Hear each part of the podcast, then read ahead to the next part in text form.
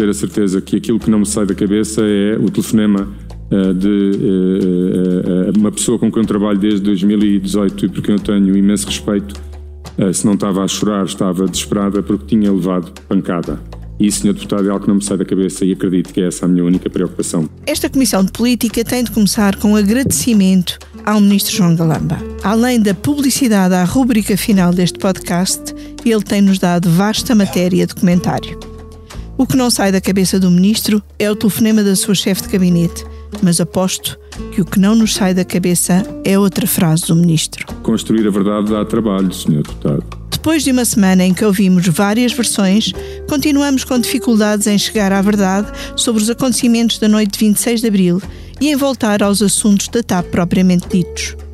Depois de 20 horas de audições no Parlamento, o Primeiro-Ministro ficou em silêncio, só o quebrando esta segunda-feira, mantendo a estratégia de só tirar consequências no fim da Comissão Parlamentar de Inquérito. Já o Presidente falou, mas para dizer que ainda não tem mais nada a dizer. Eu neste momento não tenho nada a dizer. Quando tiver qualquer coisa a dizer, eu direi. O ex-presidente Cavaco, pelo contrário, tem muito a dizer. Às vezes, os primeiros ministros é resultado de uma reflexão sobre a situação do país ou de um rebate de consciência, decidem apresentar a sua demissão e têm lugar eleições antecipadas. Foi isso que aconteceu em março de 2011. Por aqui, na Comissão Política, também temos muita coisa a dizer. Mesmo. Temos connosco o comissário residente, mas também especialista em questões de soberania, como serviços de informações e cabos submarinos, Vitor Matos. olá, olá. E esta semana temos connosco uma dupla que acompanha dois palácios. Ângela Silva, jornalista do Expresso que acompanha a Presidência da República. Olá, Ângela. Olá, Eunice. E a Rita Diniz, que acompanha o governo com residência oficial no Palacete de São Bento. Olá, Rita. Olá, Eunice. O Expresso faz 50 anos. Celebre connosco e torne-se assinante em expresso.pt. Sejam muito bem-vindos a esta comissão política gravada à hora de almoço de 22 de maio de 2023 e vou começar pelo Vítor que está aqui na ressaca de um fim de semana de muito trabalho. Vítor, tu estiveste na sessão do PSD em que participou Aníbal Cavaco Silva. Uh, e uh, fez aquilo que podemos chamar uh, um arraso ao governo de António Costa. Cavaco disse o que Montenegro e Marcelo não podem dizer ou condicionou o que o Presidente da República e o líder do PSD devem fazer? Hum, olá, olá. quer dizer, Cavaco Silva fez. Quer dizer, o, o, Presidente da República certamente não pode falar assim, não é? O líder da oposição pode. Com aquela violência, uh, já me parece que se Luís Montenegro falasse com aquela violência do Primeiro-Ministro e do Governo, uh, não estava a seguir o conselho de Cavaco Silva de não usar determinado tipo de linguagem política. Quer dizer, se o discurso de Cavaco tem uma contradição, é aconselhar Montenegro a não usar um certo tipo de linguagem política que me parece que é o tipo de linguagem política que ele usa. Pronto. Mas, à parte disto, o, que, o valor daquela intervenção é que Cavaco diz aquilo que toda a gente à direita quer ouvir e que toda a gente naquela plateia queria ouvir. Ele era aplaudido a cada frase. É óbvio que Cavaco tem uma, uma aura junto do, do, do PSD que mais ninguém tem, não é? Já morreram os fundadores, e quer dizer, e mesmo os fundadores. Uh, não morreram os fundadores, eu peço imensa desculpa. Uh, morreram dois fundadores. Uh, felizmente o, o fundador, o fundador mora, continua vivo e, e, e ainda bem. Um, não é uma aura que tenha qualquer semelhança com a de Passos Coelho? Não é mais. Passos Coelho tem essa aura eh, como quem de quem se espera que volte. Uh, Cavaco Silva não, já, quer dizer, depois de ter sido presidente e quer dizer, acho, acho que já percebe-se que é uma figura tutelar e é, e é, nessa, é nesse quadro de figura tutelar que ele aparece como que ele, que, ele, que ele aparece a falar ali, não é? Portanto, aquele aval que ele dá a Luís Montenegro de certa forma evidencia a necessidade que Luís Montenegro tem de, de um de uma tutela política, de alguém que o alavanque nestas circunstâncias. Os grandes líderes do PSD nunca precisaram que ninguém viesse por cima dizer que eles eram espetaculares, não é? Sá Carneiro não teve isso. Uh, uh, Pedro Passos Coelho, o próprio Pedro Passos Coelho não teve isso e teve que lutar pela sua teve que lutar pela sua emancipação, porque ele também não era uma figura tida como genial antes, antes de, de chegar ao poder, mesmo dentro do próprio PSD, e o próprio Cavaco, quer dizer, o próprio Cavaco. Não teve ninguém que, aliás, ele na altura também era um jovem, 45 anos, relativamente desconhecido Uh, aliás, Mário Soares não sabia quem ele era, sabia, mas, mas, mas quem é este Cavaco? Sim, tinha sido Ministro das Finanças, não, não, apesar de tudo, não sabia quem ele era, currículo não, governativo. Não, lhe, não lhe reconhecia, sim, sim. não reconhecia politicamente. Desvalorizava. Não é? Desvalorizava, não é? Que foi o maior erro da vida do Dr. Soares, foi desvalorizar Cavaco Silva ao longo de décadas. Um, e portanto, quer dizer, eu acho que isto faz uma enorme moça ao governo no ponto de vista da opinião pública sobretudo, evidentemente, à direita, e um, apesar disto fazer-se rafileiras à esquerda, porque uh, há um anticavaquismo epidérmico um, em muito centro-esquerda e na esquerda de certeza, só que me parece que o eleitorado flutuante das pessoas que não votam por, uh, pelo símbolo partidário um, eu acho que isto é ouvido por estas pessoas, porque vem este caos em que está o governo e, e aparece alguém com a autoridade de Cavaco uh, a dizer isto. Portanto, eu acho que isto, ao contrário do que muitos socialistas uh, vão dizendo nos bastidores, eu acho que isto tem influência na. Tem influência na, na opinião pública. Agora, a violência do discurso é inusitada num, num ex-presidente da República. Há o historial de Mário Soares uh, durante o, o pacismo, Uh, mas Cavaco nunca tinha falado assim. Angela, Cavaco nunca tinha falado assim e condiciona de alguma maneira aquilo que Marcelo deve dizer. Ou, ou hoje em dia, um, como o Vitor dizia, o presidente em funções tem de ter uma atitude que o ex-presidente não, não tem a responsabilidade de ter. Sim, eu acho que Cavaco não condiciona nada Marcelo. Quer dizer, Cavaco e Marcelo não podem ter o mesmo registro, nem podem dizer as mesmas coisas, porque um é presidente e outro é ex-presidente. Agora, Cavaco e Marcelo têm exatamente o mesmo objetivo, que é ver o PST crescer nas sondagens. E, portanto, na hora, na hora final, eu acho que se o discurso de Cavaco surtir efeito, Marcelo vai lhe agradecer.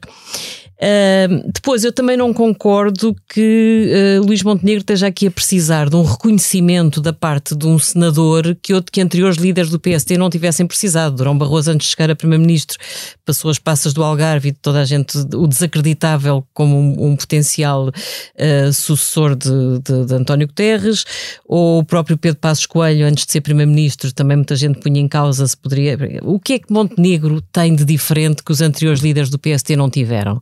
Tem uma feroz concorrência à direita com a qual não se quer coligar. E, portanto, ele tem de facto uma situação espinhosa como nenhum líder do PST teve no pós-25 de Abril. E aquilo que Cavaco vem fazer é o discurso, na minha opinião, mais eficaz em defesa do voto útil. Ele vem exclusivamente falar para a direita. Eu acho que Cavaco está-se nas tintas para a reação do PS e também se estará nas tintas para a sensibilidade de Marcelo Rebelo de Sousa. Aquilo que Cavaco e ainda faz... mais nas tintas para o que o Chega e a ele podem dizer dele. Exatamente. Aquilo que Cavaco vem é falar à direita e chamar a atenção que se a direita quer poder chegar lá, quer poder apiar António Costa do poder, não pode perder tempo, nem com o Chega, nem com a Iniciativa Liberal.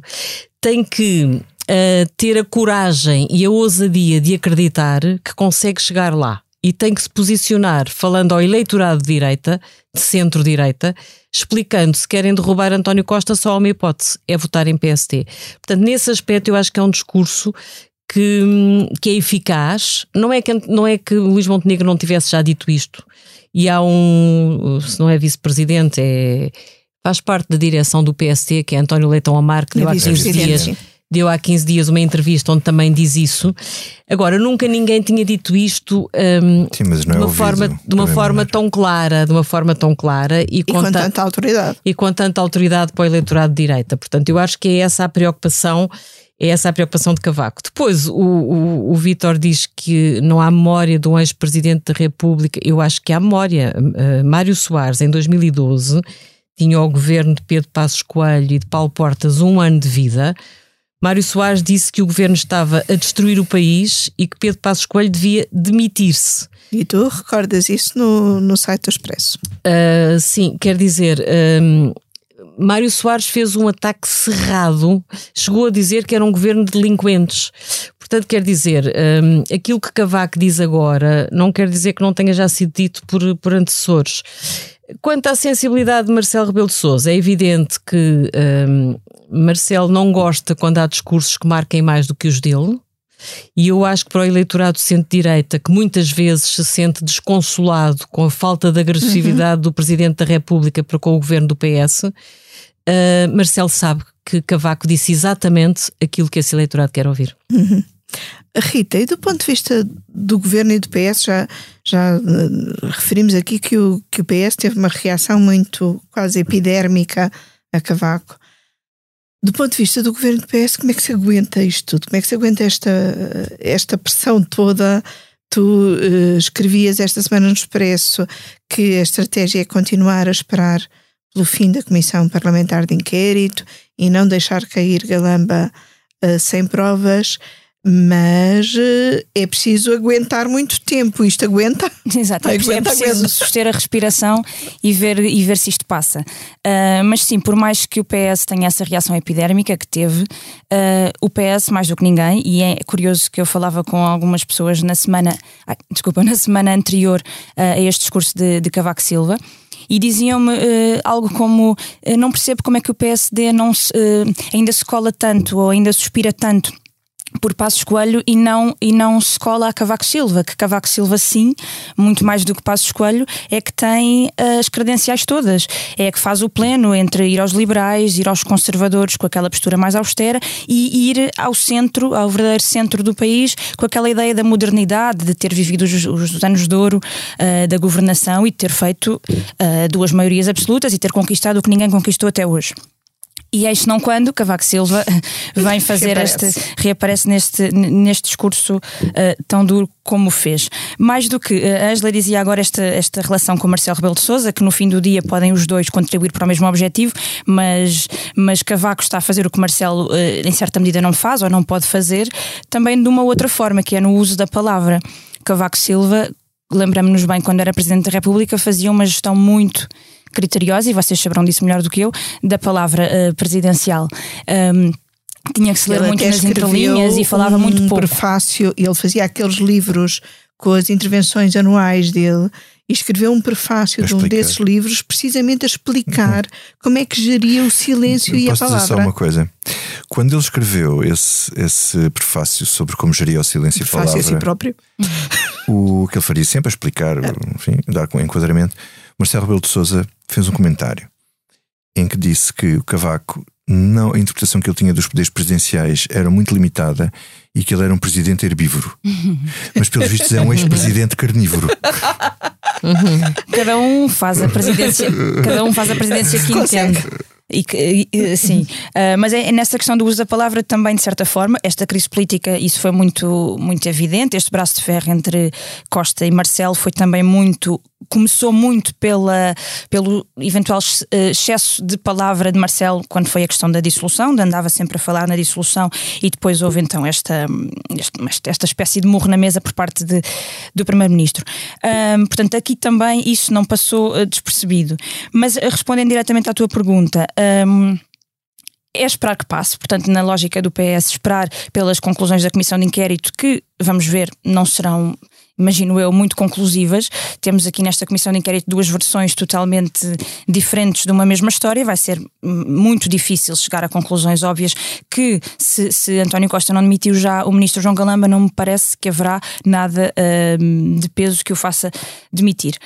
Um... Ele, fez o mesmo que o Pedro Nuno e depois foi o que foi. Vamos ver. vamos ver, isso ninguém sabe, vamos nem, vamos, nem vamos arriscar-nos aqui a, a, prever o imprevisível. Uh, o timing Embora da intervenção. António Costa disse hoje que com as infraestruturas não há problema nenhum, está tudo a funcionar bem. Pois é, vai, vai sempre. Ele vai segurá-lo se vai. ele puder, se, só, é. só mesmo se aquilo não houver hipótese nenhuma. É.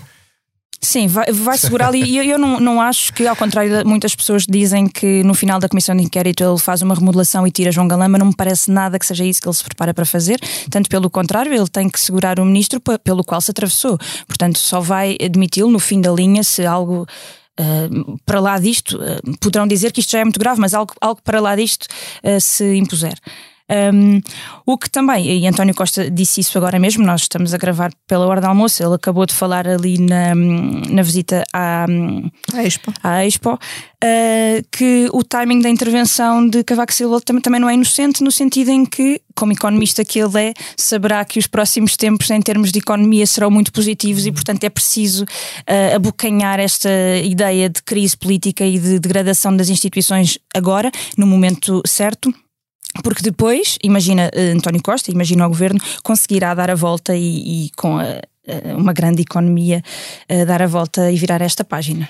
Embora as mesmas previsões que são muito boas para 2023 são muito más para, para 2024. 2024. Portanto, não sei se podemos falar de grande economia, porque não sei se parece que em 2024 exatamente as mesmas previsões prevêem que Portugal caia para uma posição em que fica em 18 Bem sei, mas as primeiras previsões da Comissão Europeia para este ano também eram baixinhas e entretanto mas foram uh, vistas em alta. Tem sempre safado sempre em alta. Até ver ele tem caminhos e ele tem jogado sempre com expectativas baixas, nomeadamente Exatamente. as previsões da. Aliás, ele tem jogado com as, Mas com as, as previsões não chegam ao bolso dos portugueses, só Mas chega ele... mesmo a realidade. Deixa-me só. Ele, ele, tem jogado com as expectativas baixas nas previsões da, da economia desde o início, desde a antecipação do diabo que aí vinha, uhum. que não veio, e ele jogou sempre nessa base, jogou sempre, uh, foi sempre sendo beneficiado pelas, uhum. pela expectativa baixa. Portanto, não sabemos o que é que vai acontecer, mas também. Deixa-me só dizer uma coisa, que a disse aqui que não concordava com duas coisas que eu disse, e uma delas eu referi Dr. Soares, mas, e é verdade, como é evidente, não é?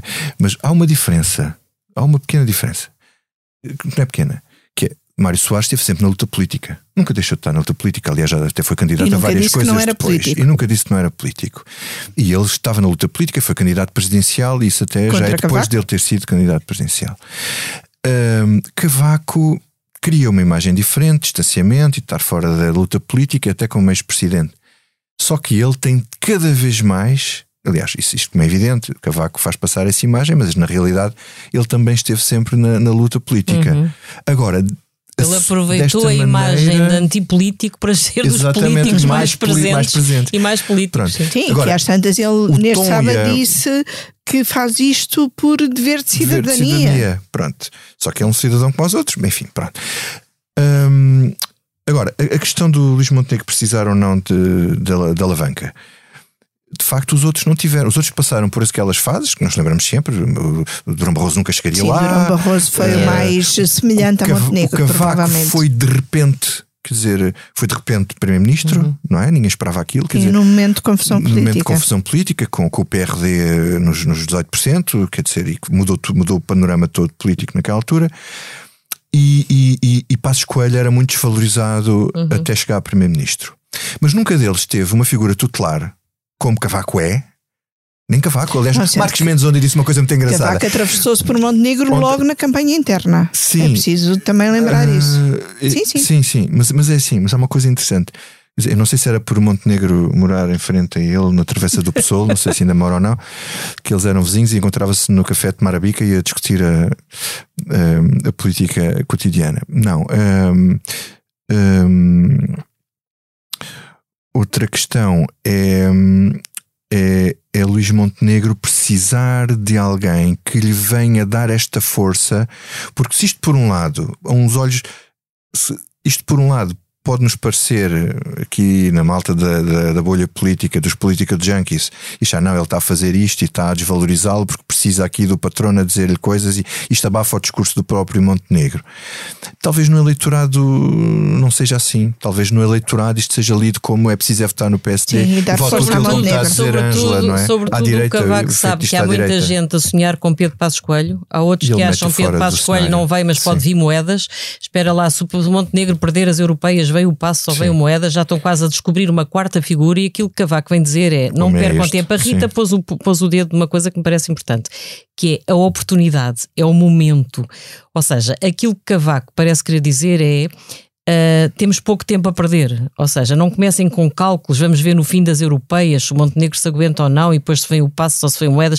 O que ele diz é: o líder que temos é este. E, portanto, é com este que nós vamos ter que ir a jogo. Cavaco conhece muito bem aquele partido e percebe como aquele partido anda corta sempre cabeças, à procura de corta cabeças, cabeças com facilidade. Exatamente. Dos exatamente. E o que ele vem dizer é isso. é não percam tempo. Eu Agora, queria ir ainda aqui ao, ao, ao timing entre a Rita e a Ângela, porque uh, Ângela, tu escreves um texto em que dizes que uh, Marcelo vai estar a avaliar o nível de pântano em que uhum. está o país.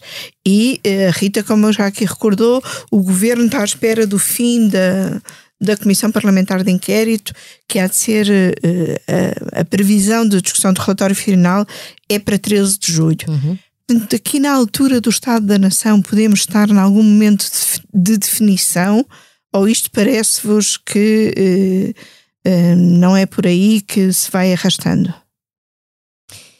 Quer dizer, eu não, eu não arrisco dizer quando é que Marcelo Rebelo de Sousa pensa que será oportuno ressuscitar a ideia de que, que vai usar a bomba atómica. Isso verdadeiramente ninguém sabe, se calhar nem ele. Uhum. Agora, há uma coisa que nós sabemos: o presidente começou a mudar o discurso e, em vez de falar da inexistência de uma alternativa, aquilo que ele agora diz é que fundamental, o mais importante, é o prestígio das instituições e que tudo o resto depende disso. Ora, Incluindo esta... a economia incluindo a economia, incluindo a situação social do país. Ele chega ao ponto de dizer isto. Ora, quando ele põe o prestígio das instituições acima da existência ou não da alternativa e da situação económica e social do país, aquilo que ele está a dizer é que a sua preocupação neste momento, maior que todas, é o desgaste das instituições. De que instituições é que ele está a falar? Está a falar do governo, seguramente, que sai muito desgastado desta novela toda a que assistimos nos últimos dias provavelmente da própria instituição Presidência da República, porque Marcelo vai chegar a um momento em que ou António Costa estanca esta degradação, e também é importante dizer que essa hipótese não pode ser afastada. Costa pode não ser um grande governante, mas é seguramente um grande político, portanto, é uma pessoa que já deu provas de que consegue virar o jogo e surpreender toda a gente, às vezes quando menos espera. E, portanto, não é verdadeiramente impossível que ele ainda consiga segurar o leme pôr eixo no governo e começar a fazer coisas, porque objetivamente neste ano e tal que já leva de governo não fizeram nada. Portanto, demitiram 13 membros do governo e andam a apagar fogos desde que tomaram uhum. posse. Aí Marcelo tem razão, esta maioria absoluta nasceu como se estivesse requentada e desgastada.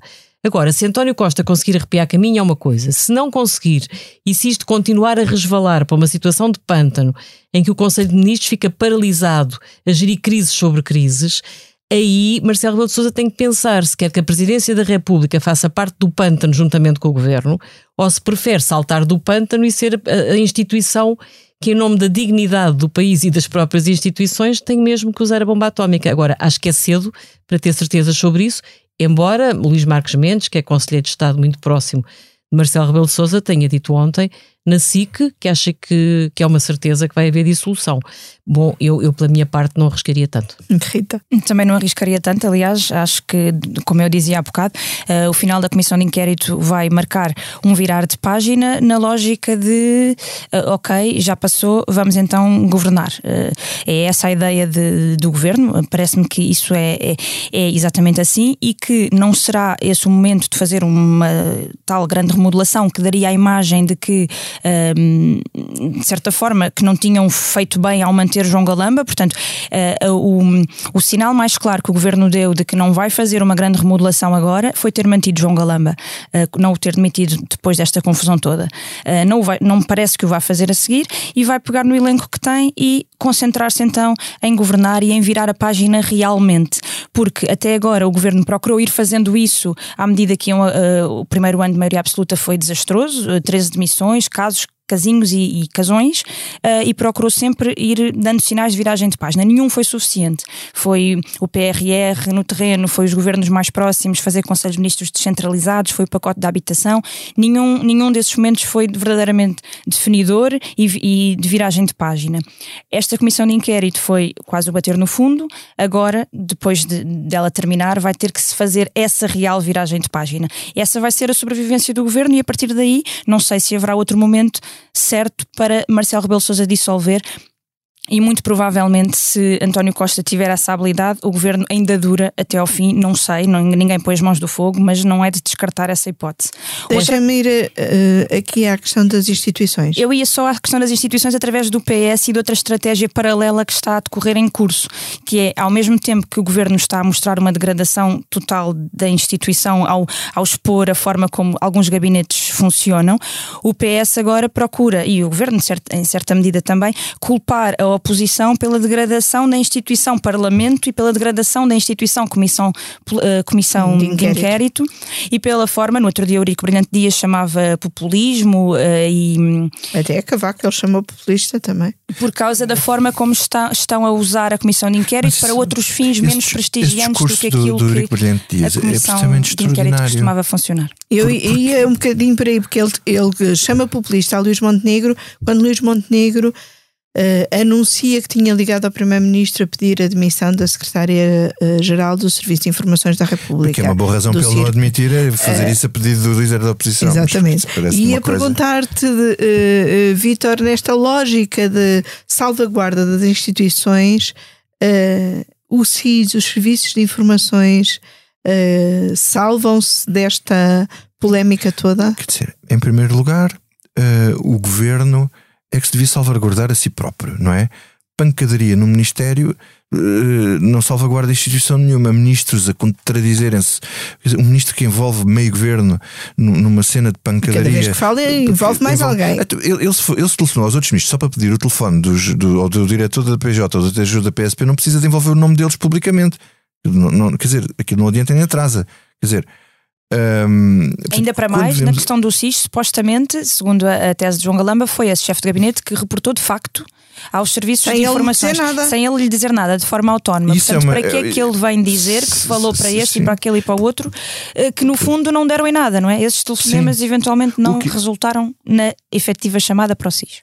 O PS quando, quando o Brilhante Dias faz esse tipo de intervenções e outros uh, dirigentes socialistas tentam afastar e culpar os outros daquilo que é a sua responsabilidade, é uma coisa extraordinária. Por exemplo, como o advogado agora do Primeiro-Ministro Magalhães e Silva, aqui no, no Expresso da Meia-Noite, que responsabilizava isto tudo, antes de mais, o Presidente da República por andar a falar de dissolução, também estamos a navegar na maionese. Quer dizer, eh, o, o, o Governo é responsável pelos erros que comete. Quer dizer, não, os outros não são responsáveis pelo, pelo, pelos erros que comete. E quando o, o Presidente começou a falar em dissolução, é porque começou a ser questionado porque o Governo naquela altura já estava em loucura.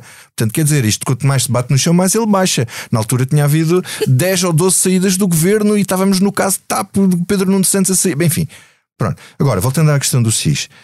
Um, a questão do SIS é, é. O reporte em si não é um problema. Quer dizer, há um dever realmente que as pessoas têm e não são só os, os membros, de, de, de, não são os chefes de gabinete e os funcionários públicos. Não é? Agora, aquilo Até é. Qualquer um de nós tem esse dever. Mas aquilo é feito num contexto muito específico.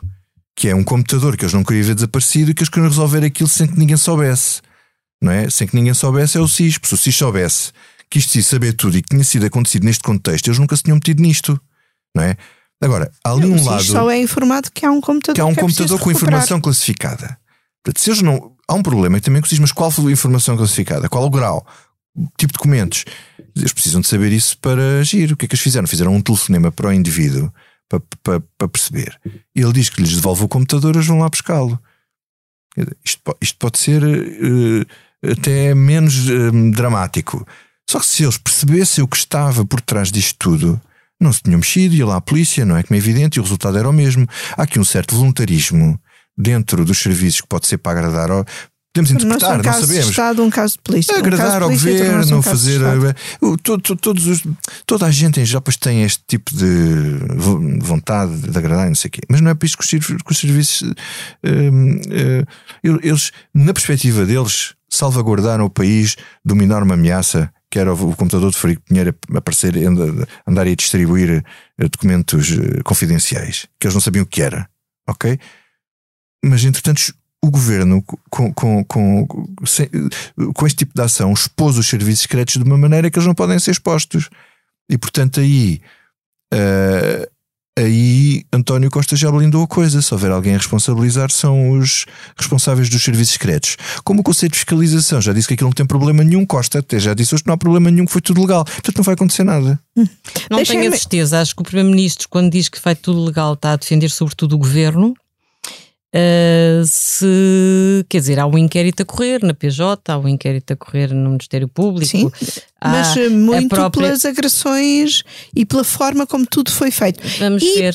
E por uma coisa que sim é mais problemática de facto, que é o que é que se mexeu ou não mexeu naqueles aparelhos eletrónicos, sim, seja também. o computador, seja o telemóvel, que entretanto foi entregue.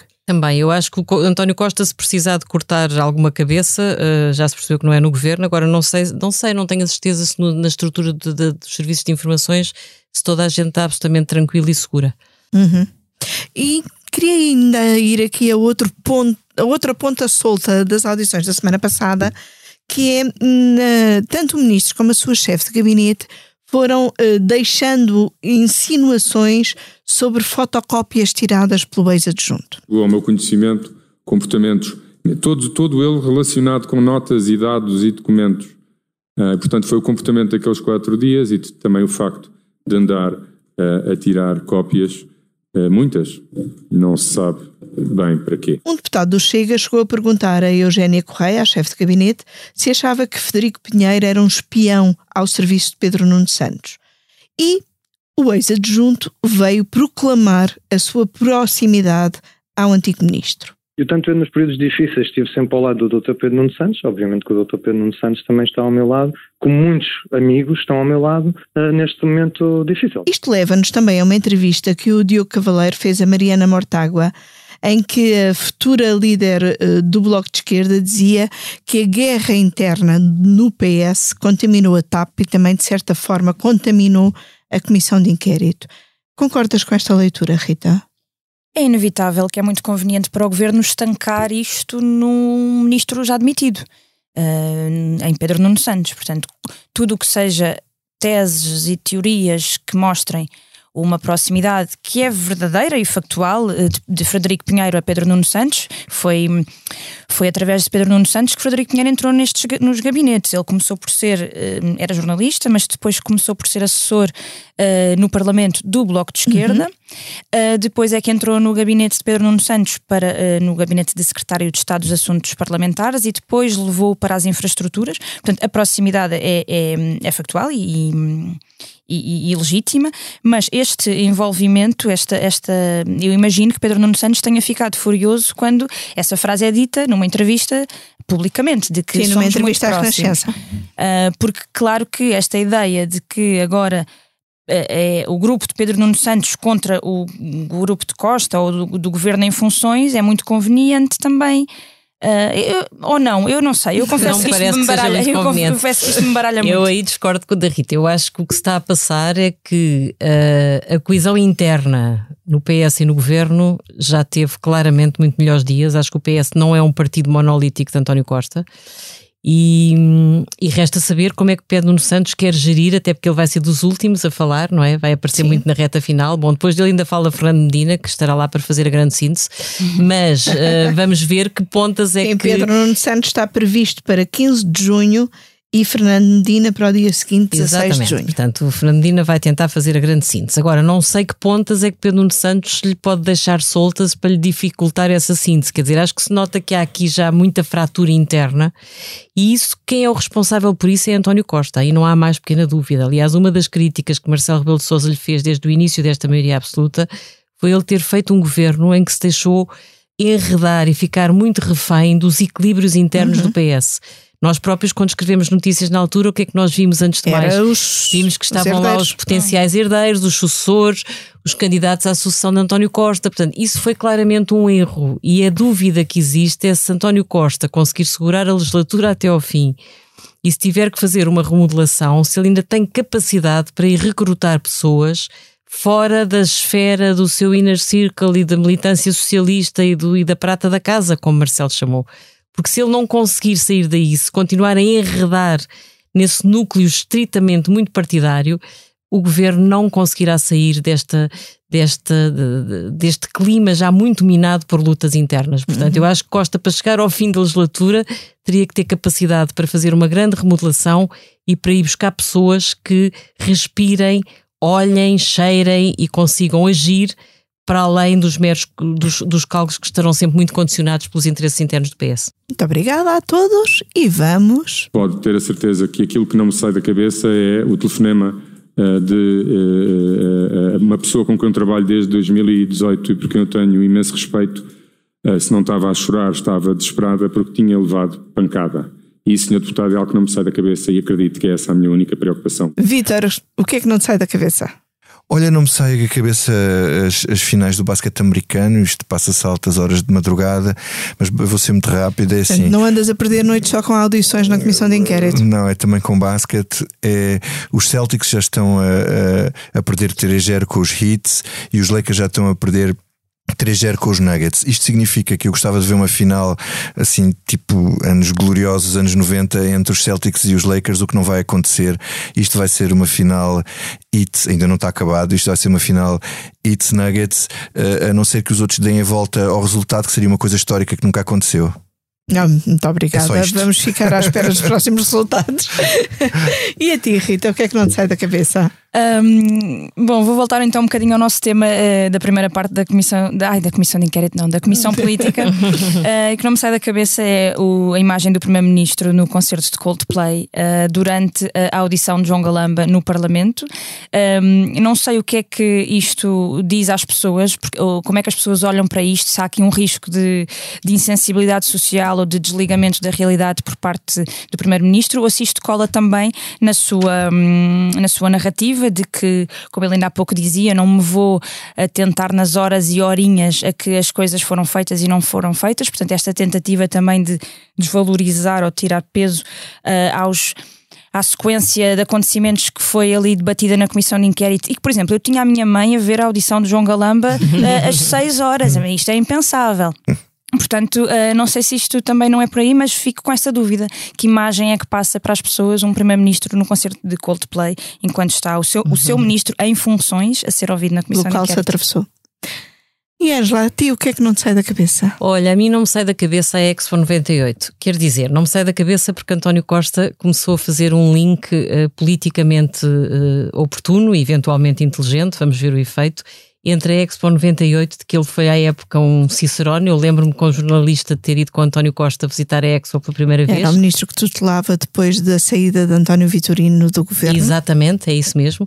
E aquilo que António Costa diz agora é que a Expo 98 projetou o futuro e que com a Jornada Mundial da Juventude, que vai reabilitar aquela zona da cidade, abre-se uma nova oportunidade. Portanto, está-se a perceber como António Costa cheira a Jornada Mundial da Juventude como uma oportunidade para a reabilitação urbana, para dinheiro, para investimento público e, e isto não é menor, para uh, pescar o olho ao eleitorado católico, porque o eleitorado católico não se brinca num país em que há que é 90% de católicos, 80% Pelo seguramente. Menos que se declaram.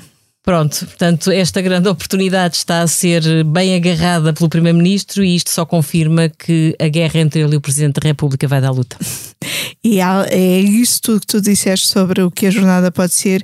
Eu junto ainda um certo clima de festa que Sim, nós claro. vivemos com a Expo que se pode voltar que se pode a repetir, viver. exatamente. E é. a mim também o que não me sai da cabeça é são, é a Expo 98, é pensar que já passaram Man, 25 anos e que um, fomos muito felizes na Expo 98. Sim, sim. Uh, pelo menos a minha geração, mas uhum. não foi só uma coisa Eu de uma geração, passe. várias gerações. Eu comecei a namorar com a minha mulher na Expo 98. Posso dizer aqui essas Há coisas. muita gente com muito boas memórias é. desse tempo de um país que parecia que tinha imenso futuro é. e que estava a, a, uhum a rasgar modernidade é. e, e, por isso, se calhar, agora que começamos a olhar para os 25 anos da Expo, até nos sentimos um bocadinho nostálgicos uhum. e é com um bocadinho de nostalgia que encerramos esta comissão. Só dizer uma coisa. António Costa também muita... está nostálgico, mas está a tentar ressuscitar o passado. Ah, era o do passado do governo em permanente estado de graça. Eu, eu tenho muitas saudades dos olharapos.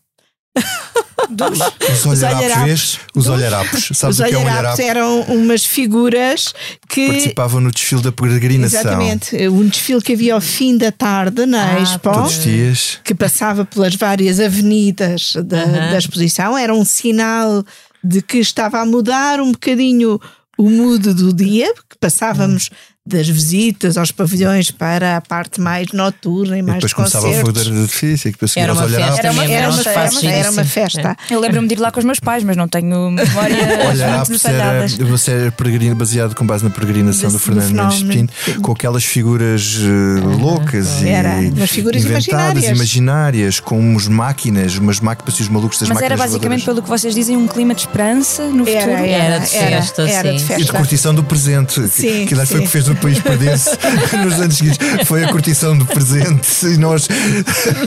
É Não durou muito falta. tempo, Rita, não durou muito tempo. E é assim com recordações e nostalgia que terminamos esta comissão política gravada à hora do almoço de 22 de maio de 2023 com os cuidados de som da Solmé Rita, com a ilustração do Tiago Santos e deixo-vos com mais um bocadinho de nostalgia da Expo.